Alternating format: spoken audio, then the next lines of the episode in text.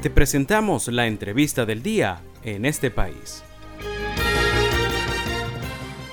Y a esta hora de la tarde tenemos eh, el gusto de tener en la línea telefónica, pues para hacer un balance sobre el cierre de este año escolar, vamos a estar conversando con Carmen Teresa Márquez. Ella es presidenta de la Federación Venezolana de Maestros. Buenas tardes, eh, Carmen, bienvenida en este país.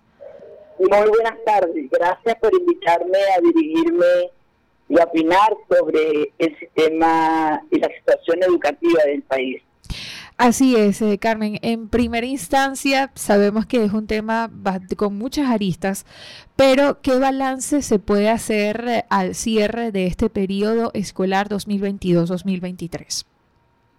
Bueno, realmente eh, es una es un año escolar que fue muy accidentado, un año escolar lleno de protestas por parte del magisterio venezolano eh, sin respuesta, sin interés, sin voluntad política de un gobierno que no dio respuesta o que no ha dado respuesta acerca de la situación de la educación del país.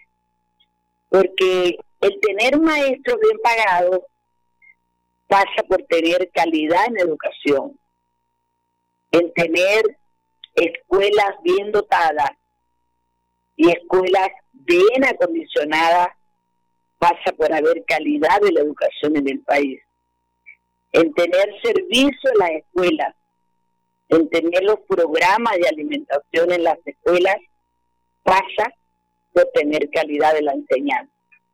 Y eso es lo que no ha hecho el gobierno nacional durante este año y durante muchos años atrás, porque el deterioro de la educación tiene tiempo de tener un deterioro, sobre todo en las programaciones, en los currículos y en los conocimientos que debe tener un niño o un joven dentro de la escuela. Y ha sido un año de protesta. Los maestros están en protesta desde, no solo desde el mes de enero, los maestros tuvieron que salir a protestar en el mes de julio porque no le pagaban su bono vacacional. Si negaban, tenían dinero para pagarle el bono vacacional y el maestro tuvo que salir a la calle a protestar en el mes de agosto y el gobierno encontró el dinero para pagarle el bono vacacional a los educadores.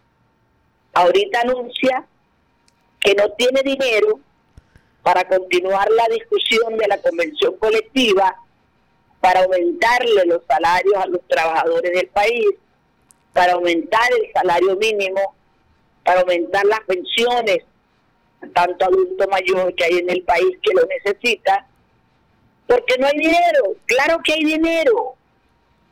Hay dinero para hacer conciertos, hay dinero para hacer bailoteo, bailoterapia, hay dinero para muchas cosas y no hay dinero para algo tan sagrado, para lo, lo principal de un país, que es la educación.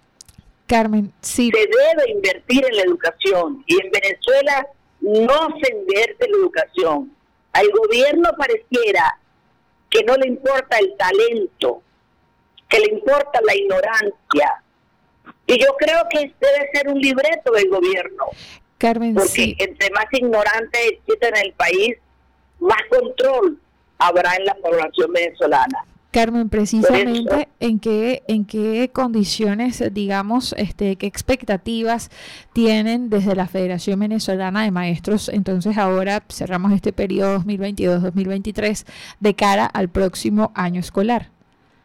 Nosotros decidimos el día lunes como coalición sindical, porque aparte de ser autónoma como Federación Venezolana de Maestros, estamos en una coalición sindical que somos, éramos, estábamos 17 federaciones que son los administradores de la convención colectiva, de las cuales 8 son administrativos, uno es el sindicato SINAFUR y ocho federaciones, que bueno, la federación tiene 91 años de lucha, reivindicando el, los derechos laborales de los trabajadores.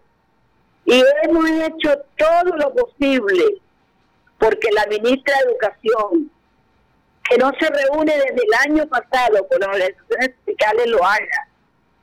Y le hemos pedido al Ministerio del Trabajo que reaperture, que reinicie la contratación colectiva para que los maestros puedan tener un salario digno. Y planificamos una actividad, vamos a ir el día miércoles 12, la dirigencia sindical, acompañada con los SINVEMA, con los sindicatos de la Gran Caracas, de Miranda Tuy, de Miranda Barlovento, de Vargas, de Caracas y de todas las federaciones, vamos a ir hasta la vicepresidencia de la República.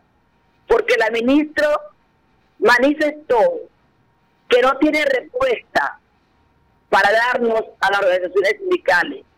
Bueno, nosotros vamos a Finanzas, vamos a llevar un documento ante la vicepresidenta de la República, esperemos que nos atienda porque le vamos a dar una explicación de la situación de la educación venezolana y de la situación crítica que está viviendo el maestro venezolano. Muy bien, Carmen, pues agradecidos por tu participación. Estuvimos conversando en este país con Carmen Teresa Márquez, ella es presidenta de la Federación Venezolana de Maestros. Carmen, gracias por atendernos a esta hora. A la orden.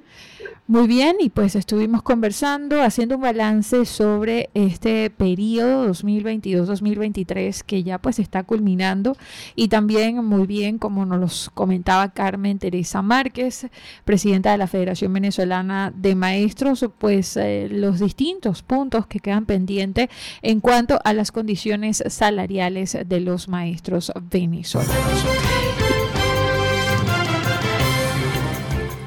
Esto fue la entrevista del día en este país.